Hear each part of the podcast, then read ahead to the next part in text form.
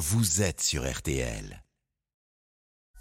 Julien Cellier, l'invité d'RTL Soir. Bonne fin de journée, vous écoutez toujours RTL Soir et on va vous emmener maintenant sur les routes du Tour. Les parcours des Tours de France 2023 masculins, féminins ont été dévoilés aujourd'hui et on a déjà hâte. Le directeur de la course, Christian Prudhomme, est avec nous. Bonsoir Christian. Bonsoir. Alors les hommes notamment vont traverser les 5 massifs de métropole, 30 côtes écoles, c'est du jamais vu. Alors on espère, on attend donc des rebondissements en série. D'ailleurs, ça va, ça va commencer très fort. Départ le 1er juillet de Bilbao, Pays Basque espagnol. Donc, forcément, là-bas, c'est très vallonné. 3 km de dénivelé euh, euh, positif. Est-ce que ça veut dire, Christian Prudhomme, que, qu'un cador sera en jaune? Le, premier soir Ça semble taillé pour un Julien Alaphilippe, ça. Alors, ce qui est sûr, en tout cas, c'est qu'on souhaite que les meilleurs coureurs du monde soient épaule contre épaule dès hmm. le premier week-end. En, en, effet, on va utiliser toutes les caractéristiques du Pays Basque qu'on souhaite mettre en exergue. C'est la beauté des côtes, ce sont les collines, ce sont des pentes très fortes et pour l'arrivée à Bilbao, comme le lendemain à Saint-Sébastien, il y aura en effet euh, des côtes et des, et des cols au fort pourcentage dans les derniers kilomètres pour permettre aux meilleurs punchers du monde, mmh. Wout van Aert, Mathieu Van Der Poel, Julien Lafilippe, mais aussi des favoris du classement général comme Tadej Pogacar et sans doute Jonas Vingegaard, de se mettre en évidence. Très vite, le Tour prend la direction des Pyrénées. Il y avait cette volonté avec euh, le Pays Basque espagnol, puis les Pyrénées en, en France, de placer les favoris tout de suite face à leurs responsabilités. On a la sensation que ce Tour 2023, il peut se perdre dès les premiers jours. Oui, sans aucun doute. Il faudra être euh, en, pleine forme dès le début avec une traversée des Pyrénées, alors qui aurait pu être plus rude encore, mais deux journées dans les Pyrénées. Et nous avons souhaité mettre euh, en évidence des, ascensions qui soient rudes, raides, mais pas trop longues.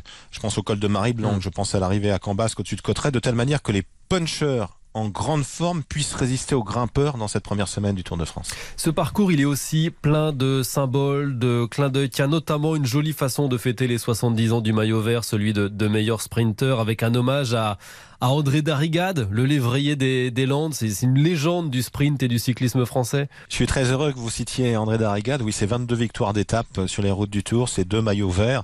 Le premier tour qu'il a couru en 1953, c'était l'année de la création du, du, du maillot vert, c'était le cinquantenaire du Tour de France. André Darrigade, qui est toujours bon pied, bon oeil, qui est un monsieur formidable, hein. d'une grande humilité, vous voyez, qui a été, qui a été champion du monde. C'est clair que c'est la personnalité d'André Darrigade qui a fait que nous avons euh, choisi la ville de Dax.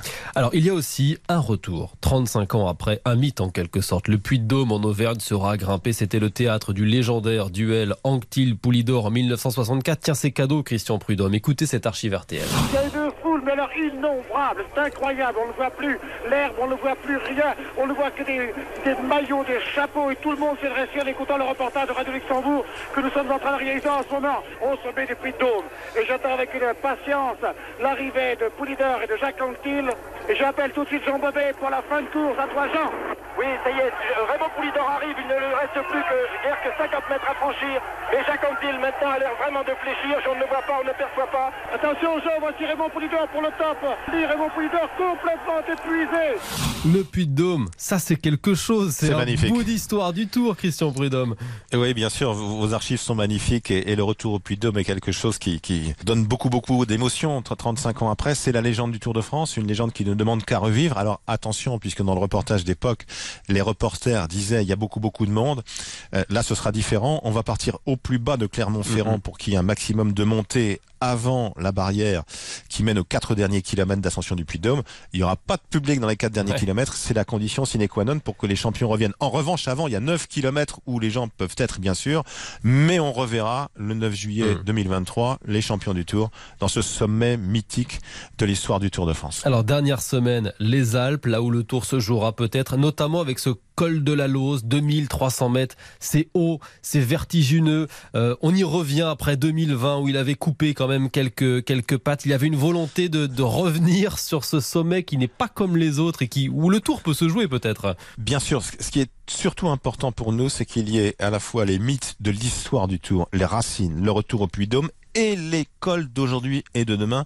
Et le col de la Lose en est l'archétype avec des pentes à plus de 20%. Oui, ça peut se jouer là. 5100 mètres de dénivelé positif, ce sera la plus grosse étape de montagne. Mais attention, il y aura encore une étape de montagne pas 2000 mètres, mais dans les Vosges sur un format condensé bah à la veille des Champs-Élysées. Avant-dernière étape. l'avant-dernière étape. Avec des, des, des, côtes raides, avec un, un enchaînement petit ballon Platzer Vassel que les filles, les championnes du Tour de France femmes ont connu euh, l'été dernier, c'est là précisément où Annemiek van Vleuten, la néerlandaise, s'est envolée. Ça veut dire qu'il y aura encore de quoi faire après, mais l'étape du col de la Lose, oui, elle, va- elle va compter sans aucun doute. Il y aura du suspense jusqu'au bout. Vous parliez des femmes. Elles s'élanceront de Clermont le 23 juillet. Le terminus, ce sera à Pau, avec à la veille une super étape. Arrivée au sommet du Tourmalet, là aussi un nom qui est dans la légende du Tour. Oui, c'est quelque chose de très important pour nous. Quand on a relancé la course l'année dernière, l'appellation officielle, vous la connaissez, Tour de France Femmes avec Zwift, on a voulu aller vers les Vosges. Pourquoi? Parce que le premier sommet emblématique de l'histoire du Tour, c'est le Ballon d'Alsace. Ensuite sont arrivés les Pyrénées avec ce géant qu'est le Tourmalet. Ce qu'on veut dire, c'est qu'on ne relance pas une course comme ça. On veut relancer une course qui soit pérenne. Ça a été magnifique l'été dernier. Il y avait beaucoup de monde au bord des routes. Il y avait des audiences à la télé formidables. Puis il y avait non seulement le sourire au bord des routes, comme toujours sur le Tour de France, mais le sourire qui venait du peloton. Et ça, c'est exceptionnel. On a découvert des championnes, mais aussi des personnages, des caractères. Et c'est très important pour l'avenir. Bon, en revanche, Christian Prudhomme, les Bretons comme moi remarquent que pour la deuxième année consécutive, le Tour ne va pas passer dans cette région de, de vélo. Les hommes, les femmes ne passeront pas. Rassurez-nous, il reviendra en Bretagne en 2024. Alors il reviendra en Bretagne, bien évidemment. Je ne sais pas quelle année, mais il reviendra. Bien évidemment, c'est un pays de tradition cycliste. Puis vous savez, euh, Julien, je n'ai pas forcément peur de vous, mais je n'aimerais pas que Bernardino me tire trop fort les oreilles. Et ça pourrait arriver. Très bien, on attend le retour alors. Merci beaucoup Christian Prudhomme, directeur du Tour de France, d'avoir détaillé ce parcours 2023 ce soir sur RTL. Merci. Cette interview est à retrouver sur l'appli RTL.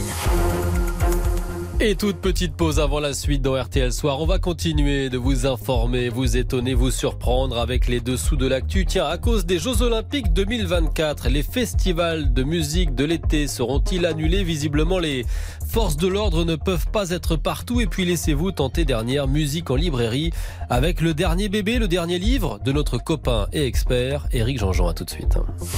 Jusqu'à 19h15. RTL Soir avec Julien Cellier.